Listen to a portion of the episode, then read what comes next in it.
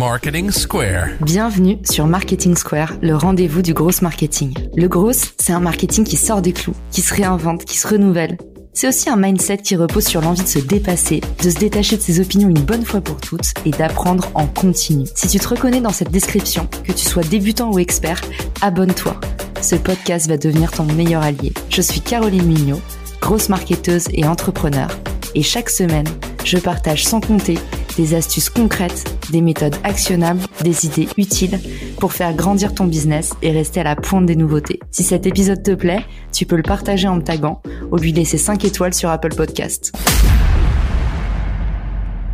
Bonjour à tous et bienvenue dans ce nouvel épisode de Marketing Square. Aujourd'hui, j'ai le bonheur de recevoir la grande Christelle de Foucault que vous avez certainement déjà croisée sur LinkedIn. Christelle, bienvenue dans le podcast.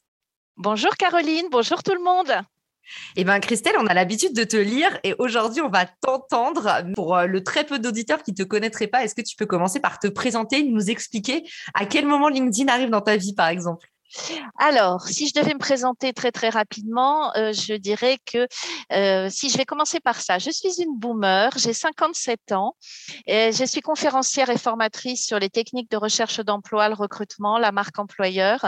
Je suis une ex-recruteur, ce qui me donne une forme de légitimité pour euh, parler recherche d'emploi. J'ai écrit des livres sur le sujet, j'ai créé une chaîne YouTube et un podcast qui s'appelle Trouveur d'emploi. Et j'ai commencé sur LinkedIn en 2007 quand j'étais recruteur, mais je n'ai publié la première fois qu'en mars 2016 à la sortie de mon premier livre. Donc, si tu veux, je suis une ancienne de LinkedIn, mais euh, j'utilisais à la base LinkedIn vraiment pour faire uniquement du réseau et je n'ai commencé à me faire connaître qu'en mars 2016 et j'avais 485 abonnés. Donc, belle courbe de progression. Et aujourd'hui, toutes les deux, on va discuter de LinkedIn, mais sous l'angle vraiment le choc des générations. Il y a souvent cette querelle des anciens et des modernes avec euh, des personnes qui vont dire euh, euh, le vouvoiement, c'est fini, maintenant il faut tutoyer, il faut être incarné cette nouvelle génération qui va droit au but. Et on a une autre école qui dit pourquoi est-ce que maintenant il faudrait absolument parler avec plein d'émojis, enlever le vouvoiement et enlever quelque part toute toute une part d'élégance qu'il y avait dans les récits avant l'écriture pour le web. Moi, je vois LinkedIn, alors j'adore ce réseau, je vois LinkedIn un petit peu comme un village. Et je pense que quand on rentre dans un village ou même une entreprise et qu'on est jeune, euh, enfin pas jeune en âge, hein, mais jeune euh, dans le réseau, dans l'entreprise, dans le village, ce qui est bien, c'est de voir ce qui se passait avant, parce que on ne peut pas tout balayer. Moi, j'adore les jeunes, j'adore ce que vous amenez tous, mais je pense qu'il y a des choses qui étaient bien aussi et que il faut pas arriver, tu sais, il y a rien de pire, mais même dans les entreprises, que d'arriver en conquérant j'arrive, j'ai tout compris, je fais des milliers de vues, des millions de vues, je fais ce que je veux et puis fuck les boomers. Mais ça, ce n'est pas une question d'âge, c'est une question d'attitude. Tu l'as très bien dit. En fait, c'est cette attitude euh, vindicative et parfois même un petit peu agressive. Exactement. Tu sais, quand je dis jeune sur LinkedIn, bien entendu, je ne parle pas de l'âge. Hein. Je parle de la personne qui débarque, qui arrive avec les codes d'un autre réseau et qui arrive un peu dans une forme de toute puissance. Je vais vous montrer ce que je sais faire. Et pour peu que ça marche bien euh, au début, euh, la personne, à ce moment-là, a le melon, un ego, etc. Et c'est à ce moment-là que vont se créer euh, des formes de, oui, voilà, des petites tension entre, entre les anciens et les nouveaux et je trouve ça toujours euh, un petit peu dommage en effet. Oh, tu sais, il y a aussi des tensions entre les nouveaux entre eux, entre les anciens entre eux. c'est quand même ton univers impitoyable parfois. Mais je trouve ça sympa parce que sur LinkedIn, à côté de ça, on est tous d'accord pour dire que oui, de temps en temps, euh, on se fait, euh, on se prend euh, quelques commentaires désagréables. Mais globalement, moi, c'est incroyable tout ce que j'ai fait comme rencontre et j'ai vraiment reconstruit mon réseau professionnel grâce à LinkedIn. Donc, il y a des bons côtés au réseau. C'est quoi les qualités pour toi pour cartonner sur LinkedIn? Quand on on s'y connaît un petit peu en relations humaines, on sait tout de suite ce qu'il faut faire et ce qu'il ne faut pas faire. Enfin, on devrait savoir. Et voilà, c'est peut-être ce que je trouve un peu dommage quand tu me parlais des anciens, des nouveaux. Je trouve que souvent les nouveaux ne pensent qu'à l'algorithme ne pensent qu'aux chiffres euh, et on est là et on, affiche ses vues et tu vois alors que euh, pour vraiment en tout cas durer dans le temps je crois que le secret, c'est de penser aux humains, avec en, en, enlevant ce côté calcul. Tu vois, si, si je fais quelque chose et que c'est calculé, ça va marcher une fois, dix fois, mais peut-être pas cent fois. Il faut, il faut durer sur LinkedIn. Donc, mon premier secret, en tout cas, c'est comme ça que moi j'ai fonctionné à partir de 2016, c'est que j'ai publié, mais pas trop. Mais par contre, je suis beaucoup allée chez les autres j'ai beaucoup commenté chez les autres et à l'époque, ce n'était pas à la mode. À l'époque, on publiait et puis euh, voilà, on restait chez soi et puis on disait surtout ah non non, ne, ne, lui donne pas de visibilité, ne va pas commenter chez lui, tu vas lui donner de la visibilité. Et moi, je pense qu'il faut donner de la visibilité aux autres même quand on ne partage pas le même avis. C'est pour ça que tu me vois de temps en temps aller chez les uns et les autres mettre un petit commentaire qu'on peut penser être un petit commentaire peau de vache, mais euh, mais non, c'est c'est pas peau de vache. C'est c'est alors j'ai des gens qui me disent oui, mais vous n'êtes pas aussi bienveillante que vous voulez bien le faire savoir, mais c'est c'est pas du tout ça en fait. Quand je mets un commentaire et que je dis attention, faites attention à ça, faites attention au pod, faites attention au lead magnet, euh, voilà, faites attention c'est aussi pour protéger le réseau. Je donne de la visibilité en faisant ça. Donc, je me fais un peu pardonner, mais euh, j'arrive non pas en disant euh, c'est moi qui détiens la vérité, mais je, mais je veux dire j'ai une petite expérience et je voudrais vous mettre en garde parce que les dérives peuvent détruire le réseau. Et ça, je l'entends bien, Christelle, et, en particulier, moi, il y avait un point où tu sais que toutes les deux, on était en désaccord, c'était vraiment ce hashtag piège à com. Euh, je me le suis tapé et je disais, dit à Christelle, j'ai dit c'est une marque noire ce hashtag. Donc pour repréciser aux auditeurs, c'était euh, le lead magnet sur LinkedIn consistait à faire un post et à dire euh, je vais vous partager ce PDF, je vais vous partager ce lien vers ce début de formation, mais mettez-moi un commentaire, une flamme, un tracteur, une voiture, un, personne un, intéressé entre guillemets et, euh, et je hum, trouvais dommage. Je comprends le principe du lead magnet hein, puisque moi je suis issue du marketing aussi, donc je connais euh, toutes ces méthodes. Mais je trouvais dommage sur LinkedIn parce que on arrivait à, à euh, pour les lecteurs en fait, on lisait des posts et il y avait 300 commentaires avec des flammes. Bon, et alors que ce qui fait la richesse d'un poste, ce n'est pas ce qui est écrit dans le poste, c'est euh, les interactions sous le poste. Et je voulais alerter tous ces jeunes, entre guillemets jeunes, hein, tous ces nouveaux arrivants qui s'étaient dit, yes, euh, j'ai trouvé le truc pour euh, avoir 300 commentaires, pour avoir 1000 likes. Il suffit que je mette ma flamme, enfin que je demande aux gens de mettre une flamme et je leur envoie un pauvre PDF. Par, contre, c'est vrai que parfois le contenu était très bon hein, qui était donné. Je ne remettais pas en cause le contenu qui était proposé aux gens, mais je disais attention à cette dérive parce que vous êtes en train de détruire le réseau. Et euh, je n'étais pas beaucoup entendue et donc quelqu'un m'avait dit mais t'as qu'à mettre un petit hashtag et c'était le hashtag piège à com. Mais reconnais Caroline que je mettais un petit smiley et puis de temps en temps j'essayais d'expliquer, d'atténuer. Et c'est pas toi qui m'avais retroussé les bretelles, c'était quelqu'un qui portait un peu ce mouvement. Et ce qui m'avait blessé, c'est que cette personne avait dit on est à combien sur l'échelle du ridicule? Honnêtement, avec, avec tout le recul que j'ai là maintenant, Christelle, j'ai trop honte de ce poste. Pour ceux qui nous écoutent, je vais essayer de vous le retrouver et de vous le mettre dans les ressources. Mais en gros, je venais de lancer Richmaker et je disais, euh, en gros, bah, je suis en train de construire un château pour qu'on puisse tous faire de la fête dedans. Et ce château, c'est Richmaker euh, qui, qui crée de la collaboration entre les entreprises au lieu d'encourager la compétition, tout ça. Et je disais, si vous en êtes, si vous êtes d'accord, mettez un emoji brique et rajoutez une brique à mon château. Et en fait, ce genre de poste va très bien marcher parce que quand vous expliquez aux gens quoi commenter, ils vont avoir envie de vous encourager, ils vont commenter. Donc ce poste avait cartonné, mais par contre m'avait attiré les foudres de cette personne qui m'avait dit on est sur combien à l'échelle du ridicule. Et c'est vrai que tout de suite en fait il y a eu un essaim qui était venu se former autour de ce hashtag de gens qui disaient elle est débile, euh, tout ça. Mais tu vois il y a des dérives aussi pour moi liées à cet esprit de dénonciation sur le réseau qui peut franchement casser les gens. Et moi Christelle je connais plein de créatrices plus que créateurs ils l'avoueront moi, mais qui pleurent à cause de leurs haters par exemple. Mais, c'est tout à, fait, tout à fait vrai. Mais tu sais, il faut te mettre aussi dans la peau des autres personnes. Toi, tu arrivais tu étais pleine d'enthousiasme avec ton château, tes briques, etc. Sauf que les gens avant avaient vu 150 posts où on leur disait commentez ceci, etc. Tu vois, c'est-à-dire que je pense que la personne qui est intervenue un peu durement t'exprimait elle aussi sa souffrance en, te, disant mais vous n'allez pas nous transformer notre réseau qui était bien en un truc tout pourri avec des commentaires dans lesquels il, n'y aurait que des émojis. Tu vois, c'est dans les deux sens, euh, Caroline. C'est, c'est un peu. Je pense pas qu'on vienne vraiment casser quelqu'un. Je pense qu'on va venir à un moment dire stop, arrêtez. Tu sais un peu ce qui est en train de se passer d'ailleurs avec les sondages. Les gens n'en peuvent plus des sondages, vomissent des sondages. Et pourtant, il y a peut-être quelqu'un qui se dit, yes, c'est génial un sondage, je vais faire mon premier sondage. Sauf que c'est pas le premier sondage, c'est le 250e pour la personne en face qui va lui dire on n'en a rien à foutre de ton sondage. Tu, comprends? Et ça, il faut. Et c'est pour ça que je voudrais aussi lancer un message à tous ceux qui euh, ont, mal suite aux haters ou aux commentaires un peu durs. Euh, ne le prenez pas comme ça. Moi, c'est pour ça que je, dis toujours I love, I love my haters. C'est-à-dire que on peut aussi apprendre des commentaires un peu négatifs ou des commentaires agressifs. Et tu verras, Caroline, moi, c'est un peu mon principe. Je réponds toujours aux commentaires négatifs, surtout quand ils sont chez moi. J'engage la conversation.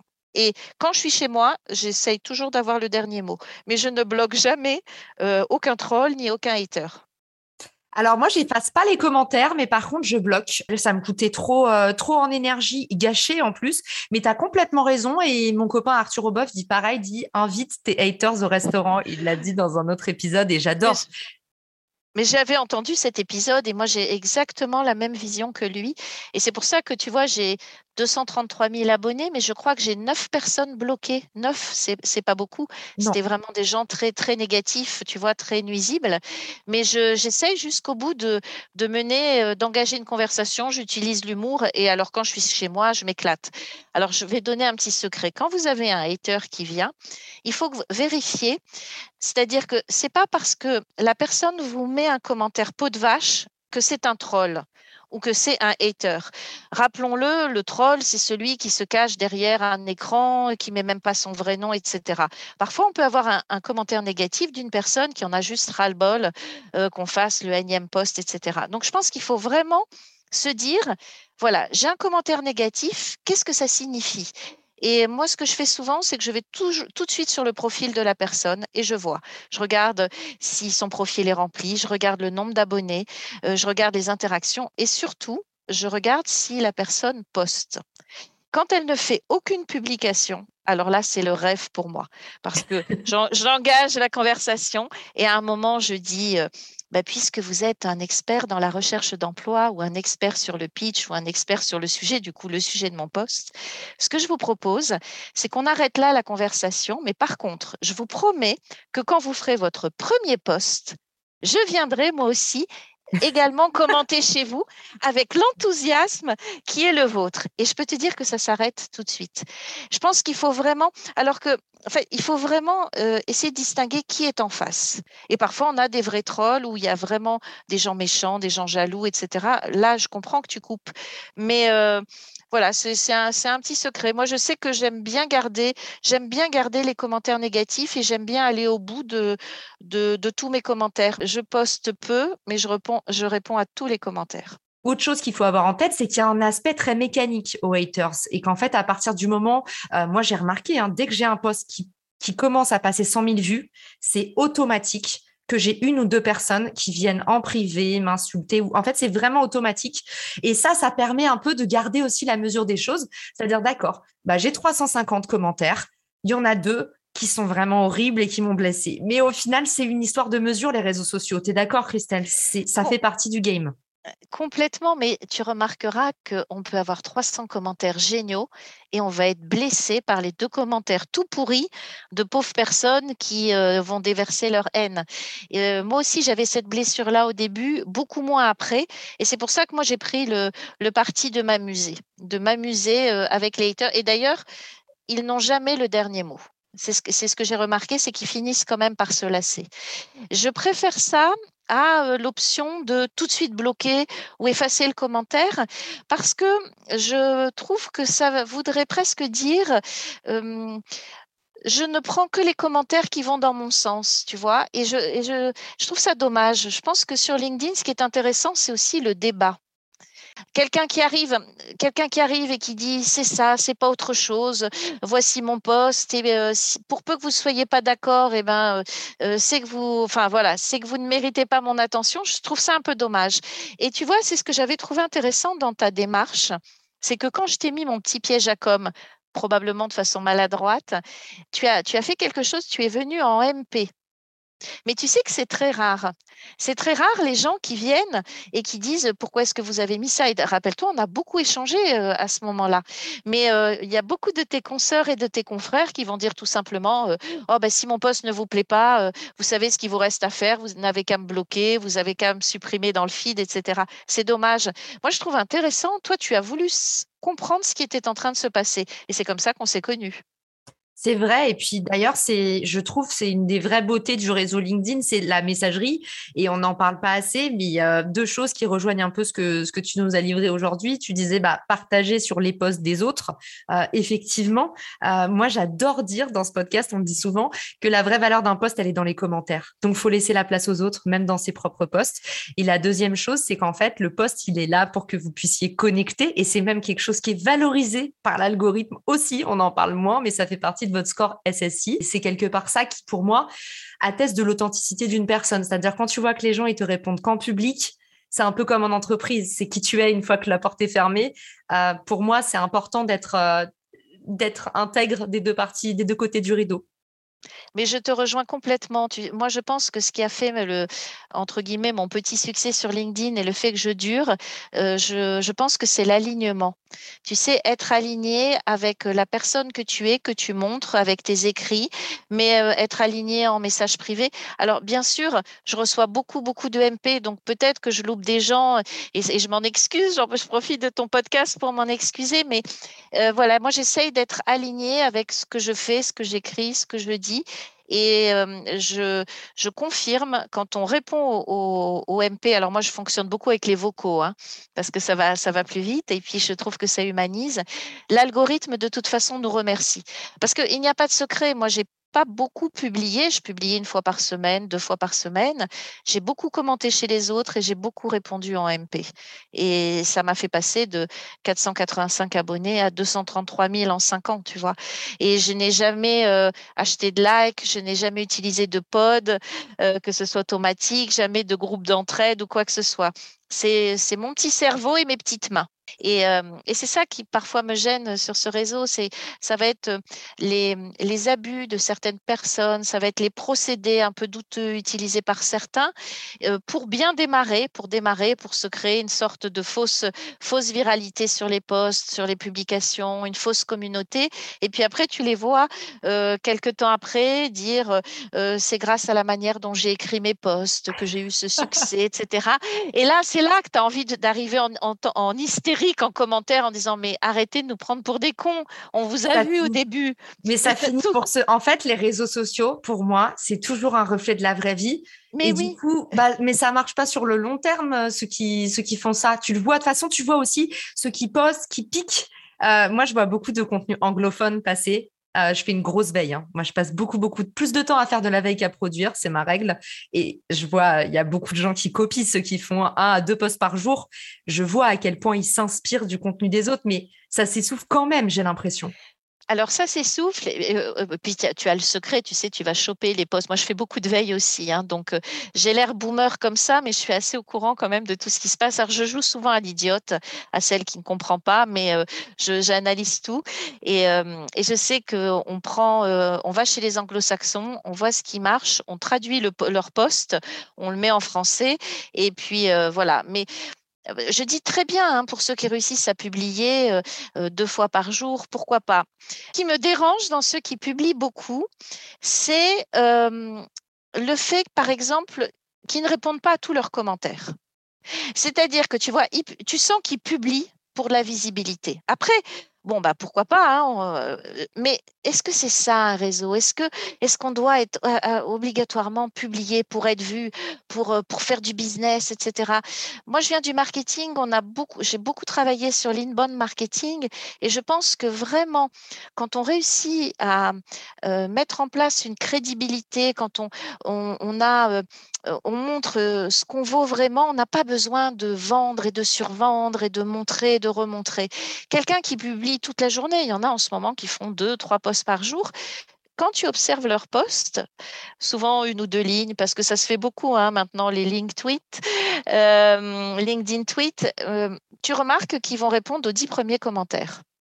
Pourquoi? Parce qu'ils savent qu'ils vont lancer l'algo comme ça, que le poste va avoir du succès, mais ils prennent pas la peine de répondre aux autres.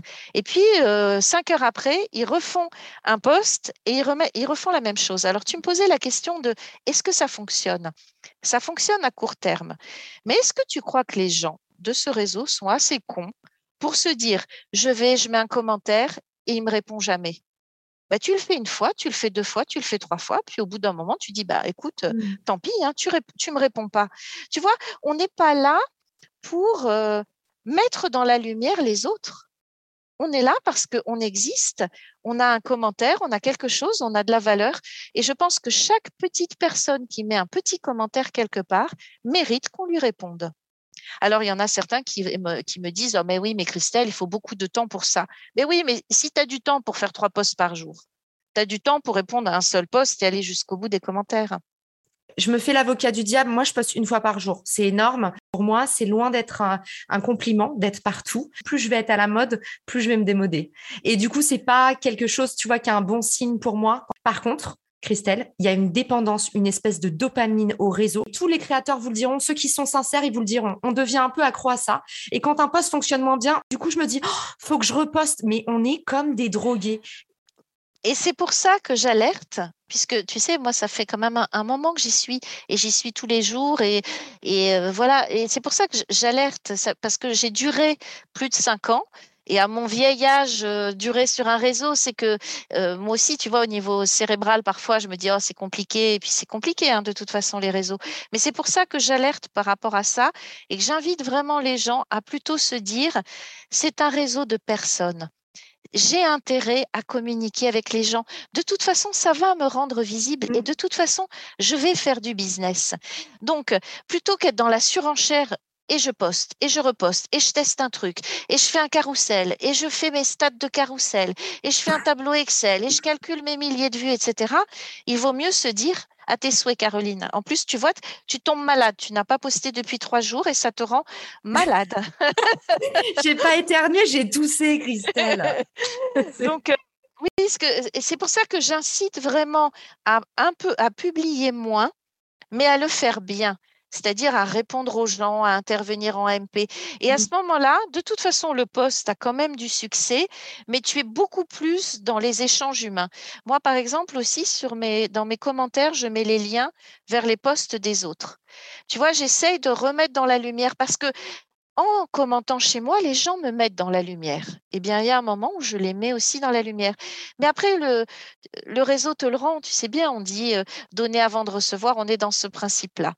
Et dans euh, le fait de poster, poster, beaucoup poster, beaucoup poster, etc., on est dans cette course que tu décris qui est nuisible et qui peut vraiment faire mal, hein, qui fait mal au cœur, qui fait mal au cerveau, qui fait mal à beaucoup, beaucoup de choses on a cette dopamine un peu sociale qui, est dangereuse, il hein, faut vraiment le dire. Et il y a aussi bah, cette course. Ça, c'est encore un trait générationnel, Christelle. Il faut qu'on l'explore aussi. C'est le côté, euh, nous, on est à fond dans les classements. Il y a toujours cette dopamine aussi à la croissance et à se dire, il faut que j'aille plus loin, il faut que je passe au-dessus. Et, et ça, c'est valable dans tous les algos. Là, je le vois même sur mon podcast.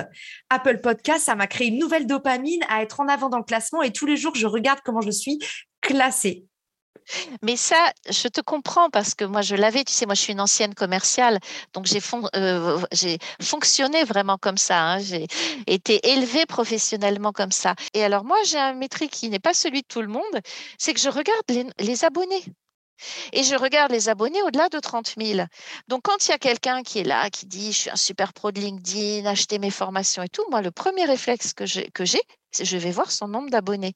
Donc, quand, si c'est une personne qui a 2700 abonnés, tu sais, c'est comme le dentiste qui n'a plus de dents ou le coiffeur qui n'a plus de cheveux. Tu vois, j'ai un peu un doute. bon, ben voilà. Euh, et, les abonnés au-delà de 30 000, ben, euh, ce sont des gens, tu peux plus demander de connexion, donc ce sont des gens qui sont intéressés par ton contenu. Donc ça, ce sont des métriques, c'est une dopamine. Tu te dis, bon, bah oui, les gens s'abonnent parce que ce que je dis et ce que j'écris les intéresse.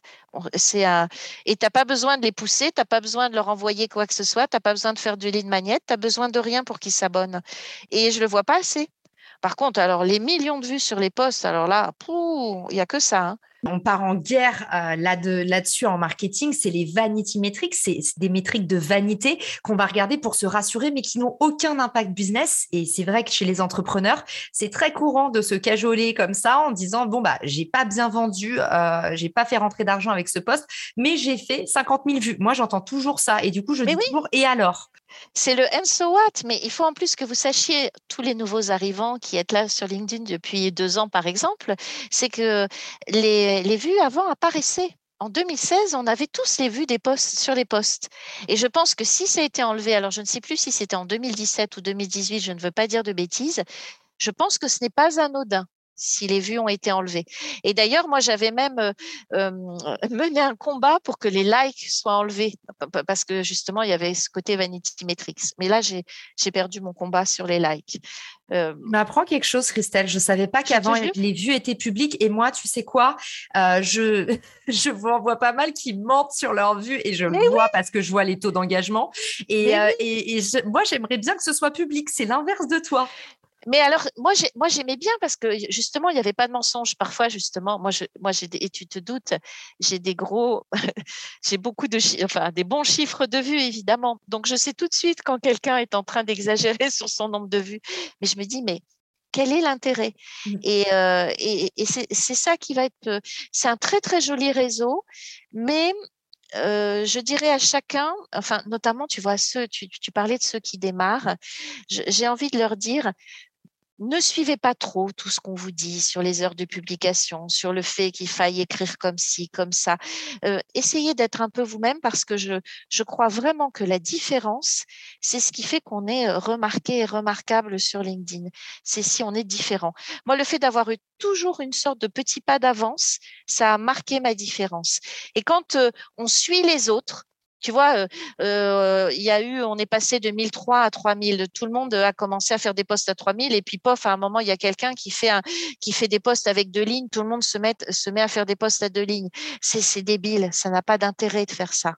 Je suis d'accord avec ça, Christelle. Mais en même temps, de toute façon, je suis obligée de défendre ma paroisse parce que moi, j'adore parler de l'algo, mais pour les bonnes raisons, j'aime bien dire ça pour moi, c'est important de d'abord comprendre comment c'est foutu. Et c'est un peu comme à l'école, finalement. Tu as besoin d'abord de lire la consigne. Et pour moi, l'algorithme, c'est un peu la consigne. C'est-à-dire, évidemment, ne soyez pas obsédés. Mais par contre, c'est important de comprendre que non, il faut mieux pas poster à 20h un vendredi soir. Caroline, je vais te dire, mon plus gros poste de tous les temps, et je crois que c'est d'ailleurs le plus gros poste LinkedIn France, je l'ai réalisé un 15 août à 15h.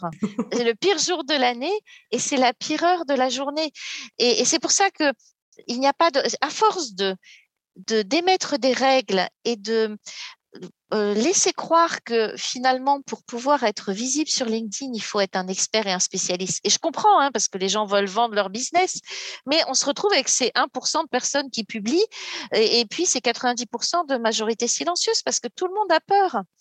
Alors que c'est quand même beaucoup plus simple que que certains ne veulent le, laisser penser. Tu vois, c'est c'est ça qui me qui me gêne. C'est dans le, dans euh, tous ces nouveaux qui arrivent et qui disent il faut faire ci, sinon ça marchera pas. Il faut faire ça, sinon ça marchera pas.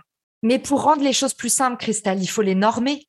Il faut dire voilà quelles sont les bonnes tendances, voilà quels sont les écueils à éviter. Et justement, tu mets le pied à l'étrier à plein de gens qui sont rassurés par ces bases, par ces modèles. Par contre, c'est sûr que ça uniformise et ça va faire que du coup, à la fin des posts, il y a les trois, cinq hashtags. À la fin du post, il y a une, une accroche, un call to action. Et je comprends que ça puisse agacer, mais mon parti pris, Christelle, c'est de dire, en fait, une fois que tu l'as fait une, deux, trois fois en suivant les règles et le modèle, tu trouves ta patte, ta signature et là, tu peux te lancer. Mais je, te, alors je te rejoins complètement. Il y a, il y a, moi, je n'ai pas de soucis par rapport à ça. Moi, j'ai des soucis par rapport aux faux engagements. Tu vois, quand tu, quand tu fais du lead magnet et que tu as ce, ces 300 commentaires avec écrit poète poète dans chaque commentaire, ça n'apporte rien. et moi, j'ai non, mais moi, je n'ai pas envie, je ne parle pas de toi spécifiquement, je n'ai pas envie de lire 300 fois poète poète sur LinkedIn, tu comprends? Et donc là, il y a des personnes qui vont me répondre, ah bah, tu n'as qu'à pas me lire. Ben non, c'est dommage. C'est dommage. Moi, je préfère te dire, j'ai 57 balais, je peux peut-être te dire, je connais un peu ce réseau, j'ai envie de te dire, ne, demande pas aux gens d'écrire poète poète en commentaire, parce que tu dureras pas tu vois? Et, euh, et j'ai envie de te dire aussi, bon là c'est le côté business, c'est que n'oubliez jamais quand même que les clients, même s'ils les futurs clients ou les futurs prospects, même s'ils n'interviennent pas, nous regardent et ils voient tout, hein, et ils voient tout ce qu'on fait. Donc, euh, euh, ils, voient aussi les, la, fausse, viralité, ils voient, voient tous ces hacks, tout, tout ça se note. Hein. Ce qui me gêne aussi beaucoup dans les nouvelles pratiques, c'est de tous ces gens qui essayent d'automatiser à mort, alors que LinkedIn va, euh, fait la chasse à l'automatisation quand on sait ça, qu'on veut rentrer dans un réseau et qu'on aime un réseau, pourquoi est-ce qu'on va se prendre la tête à essayer de trouver une manière d'automatiser, faire des trucs pourris et risquer de se faire euh, éjecter à vie? Tu vois, je vois pas l'intérêt. Je me dis, bah, qu'est-ce que je peux faire moi-même toute seule manuellement qui marche et qui fasse que je continue sur ce réseau non, mais Christelle, moi, j'aime bien dire les automatisations, c'est comme la chirurgie esthétique. Quand c'est bien fait, ça se voit pas. Et ben voilà, mais tu sais que souvent ça se voit beaucoup la chirurgie esthétique. c'est vrai. Et, c'est ce que je encore aujourd'hui, j'ai reçu une campagne. C'est pas une blague. Je te montrerai que j'ai reçu euh, une invitation avec marqué Bonjour First Name. Et la personne me propose un stage ou une alternance. Mais je ne cherche pas de stage ou d'alternance. J'ai formé à ça. Donc voilà, mauvais ciblage un méta-tag mal orthographié. Donc ça, typiquement, euh, c'est vraiment ce qu'il faut éviter. Ça arrive vraiment souvent. Tu vois, moi, mais tous les jours, on me dit, Christelle de Foucault, vous recherchez un emploi. Je pense, je pense que je peux vous aider. Donc, voici mes prestations de coaching. J'ai soit ça et j'ai soit, euh, afin d'améliorer votre visibilité et euh, votre, comment, la viralité sur vos postes, voilà, veuillez nous contacter. Et puis, la personne a 230 000 contacts de moins que moi sur LinkedIn. Bon, alors je renvoie un petit message, euh, voilà, au, robot, mais je trouve ça, vraiment dommage. Mais moi, je réponds avec humour, tu vois. Mais je voulais montrer surtout que manuellement, on pouvait faire des choses parce que c'est un réseau humain et je voulais savoir jusqu'où on pouvait aller. Et on peut aller jusqu'à 230 000 abonnés. Moi, les automatisations, par contre, j'en utilise beaucoup et ça, ça m'aide vraiment dans mon quotidien. Moi, je m'occupe de toute la partie contenu, toute seule. Et du coup, c'est vrai que les automatisations me sauvent la vie. Un truc tout bête, mais on, parle d'emploi. Le mouvement SOS Job que j'ai créé, bah, je reçois une cinquantaine de messages par semaine d'étudiants qui m'envoient leur CV. Et ben, je vais te dire qu'il y a un message automatique, du coup, qui est automatisé avec mon clavier, où j'utilise les raccourcis Mac et j'ai tout de suite, je leur envoie tout ce qu'il faut faire. Le lien Calendly leur envoie la suite de la démarche, leur permet automatiquement de booker un rendez-vous. Ils reçoivent les instructions, ils reçoivent des rappels. Toute cette partie-là qui est extrêmement chronophage pour moi. En fait, les automatisations, ça vous permet aussi bah, de pouvoir vous diversifier dans vos activités sans perdre en qualité, sans perdre la boule. Et du coup, voilà, c'est pas que des processus de bourrin mal envoyés, c'est aussi permettre de fluidifier ton business et de sauver et sauvegarder de l'énergie. Mais c'est pour la bonne cause, Caroline. Là, tu as raison complètement de le faire euh, parce que ça te sert. Je pense que euh, faut éviter quand ça nuit. Parce que le but, c'est quand même de trouver des clients. Et si, euh, si ça ne permet pas de trouver des clients ou de toucher des prospects, en tout cas de les toucher bien, ça ne sert à rien. Et c'est comme les gens qui te disent, j'ai encore vu un poste aujourd'hui bah, de quelqu'un que tu connais qui disait, c'est il faut automatiser vos postes non, il n'a pas dit ça, Christelle. Non, il n'a pas dit comme ça. Que j'adore et qui écoute il est le trop podcast tous les jours. Il est trop choupinou, il est venu en plus me mettre un gentil commentaire et tout, il est trop choupinou. Mais ce que je voulais dire, c'est que euh, je le vois beaucoup, ça, automati euh, pensez automatiser vos postes. Ben oui, mais j'ai envie de dire... Ben, Christelle, programmer. Non, non, non, pardon, pardon, excuse-moi, programmer. Mais Caroline, si tu programmes ton poste, c'est que tu ne vas pas être là pour le publier. Si tu n'es pas là pour le publier, ça veut dire que tu n'es pas là pour le commenter. Et si tu commentes pas les commentaires et que tu tiens un peu compte de l'algorithme, tu sais quand même que tout se joue dans les quatre heures. Et que voilà, donc c'est pour ça que parfois il faut faire un peu attention à ce genre de conseils. Mais beaucoup, beaucoup disent programmez vos postes. Alors, moi, je me fais l'avocat du diable aussi là-dessus, comme ça, on aura débattu du début à la fin. On est d'accord sur rien avec Christelle, mais vous voyez qu'on peut quand même rigoler avec quelqu'un avec qui on n'est pas d'accord. En tout cas, là-dessus, Christelle, moi, je recommande. Alors déjà, il y a une croyance limitante que j'entends partout. Euh, c'est vrai, en partie, quand tu programmes un poste, comme c'est une tierce partie qui envoie euh, qui envoie ce poste, tu perds un tout petit peu en reach, en portée. Alors, si vous en êtes à vous dire je perds 5% de portée, il faut vraiment être un grand professionnel de LinkedIn et que ce soit votre activité parce que franchement, 5%, on s'en fout. Mais alors, du coup, vous perdez un peu de portée quand vous programmez. Mais par contre, Christelle, moi, je vois tellement de gens qui ont du mal à s'imposer une rigueur que je leur dis, OK, le dimanche, tu programmes tous tes posts et après, tu te mets une petite alerte pour les commenter. Le problème, c'est que quand on n'est pas un professionnel de LinkedIn comme toi, Christelle, moi, ce que je vois beaucoup, c'est des gens qui, pendant deux heures, ils ont le doigt au-dessus du bouton et ils n'arrêtent pas d'enlever des petits détails. Et en fait, le fait de programmer tes postes ne t'empêche pas d'être derrière pour les pousser. Mais en fait, ça te permet de pas réinventer la poudre pour les perfectionnistes, et on en, on en connaît tous beaucoup, euh, de pas réinventer la poudre et pas perdre deux heures au moment de publier son poste. Alors, c'est un très bon argument. Tu m'as convaincu sur ce coup-là, Caroline. Par contre, il faut, je pense, vraiment le préciser parce que je te jure que pour les personnes qui arrivent sur LinkedIn, elles pensent qu'elles vont programmer leur poste et puis après, elles vont faire un petit tour, elles vont faire leur marché. Elles reviennent le soir et elles disent Mais je comprends pas, mon poste était génial. Et d'ailleurs, tu as dû voir, il y a parfois des textes qui sont excellents et qui ont zéro visibilité. Pourquoi? Parce qu'il y a eu un commentaire, deux commentaires, trois commentaires, aucune réponse et que tu sais très bien que c'est énormément pénalisé par l'algo. Donc euh, ça, c'est dommage. Je pense qu'il faut le préciser. Mais ton argument, je le retiens. Euh, il est valable. Ah, je suis contente. En fait, on a réussi à tomber d'accord. C'est parfait parce que c'est la fin de l'épisode. Du coup, Christelle, je mettrai en lien dans les ressources euh, le lien de ton podcast. C'est gentil. Trouveur d'emploi que je que j'anime tous les vendredis, donc sur des sujets qui sont liés à la recherche d'emploi. Je reçois aussi toutes les six semaines des recruteurs qui viennent donner des conseils. Et puis surtout, l'intérêt, c'est que c'est sur LinkedIn et que on essaye en commentaire d'échanger les uns les autres. Il y a des chercheurs d'emploi qui sont là des recruteurs, tout type de personnes. Et j'invite tous les gens qui pensent que euh, les communautés de chercheurs d'emploi ne sont pas des communautés intéressantes, à venir quand même faire un petit tour parce que ce sont peut-être leurs futurs clients qui sont là. Bien dit, Christelle. Et je mettrai aussi du coup le lien de ton LinkedIn et puis de ta chaîne YouTube. Alors, c'est très gentil. La chaîne YouTube s'appelle Le Grand Jeu de la recherche d'un job et le réalisateur, il faut le signaler, euh, s'appelle Pierre Brunon et c'est un jeune qui est sur LinkedIn et qui a commencé cette chaîne en septembre 2017 avec moi et il venait tout juste d'avoir 18 ans. Il venait d'avoir 18 ans. tu m'as, tu m'as tendu la perche. Bon, en tout cas, merci beaucoup Christelle pour ta disponibilité. Euh, c'est un bonheur de discuter avec toi. C'est important le débat. Moi, je trouve que toutes les deux, on arrive à parler et à se comprendre. Je sais que cet épisode, il a de la valeur parce qu'en général, on entend soit un côté de, soit un côté du rideau, soit l'autre. Et ben ici, vous avez vu discussion à bâton rompu avec bah, finalement euh, querelle des anciens et des modernes. Qu'est-ce qui nous, qu'est-ce qui nous énerve un peu dans ce que devient LinkedIn? Et puis à côté, bah pourquoi est-ce qu'on tombe dans les pièges parfois? Et, euh, et mais à pas. Mais c'est vrai, moi, Christelle, j'ai testé plein de choses sur LinkedIn et parfois je m'en veux. Mais en tout cas, on apprend comme ça aussi, on apprend en faisant. Tu es d'accord avec moi? On a euh, tout à fait, mais tu as, bien fait, mais je, voudrais rajouter, on apprend aussi en écoutant et il faut écouter les anciens, euh, non pas les anciens en âge, mais ceux qui connaissent l'âme du réseau, parce qu'un réseau ne se transforme pas comme ça. Il a des bases qui sont des bases vraiment très intéressantes. Et puis, ce que je voulais dire, c'est, je pense qu'il faut qu'il y ait de plus en plus de jeunes qui viennent. On dit que LinkedIn est un réseau de vieux, et c'est vrai, parce que la moyenne d'âge est de 44 ans en France. Donc, ça peut paraître vieux pour certains. On a besoin 109, mais il faut qu'on réussisse à, à communiquer entre, entre générations.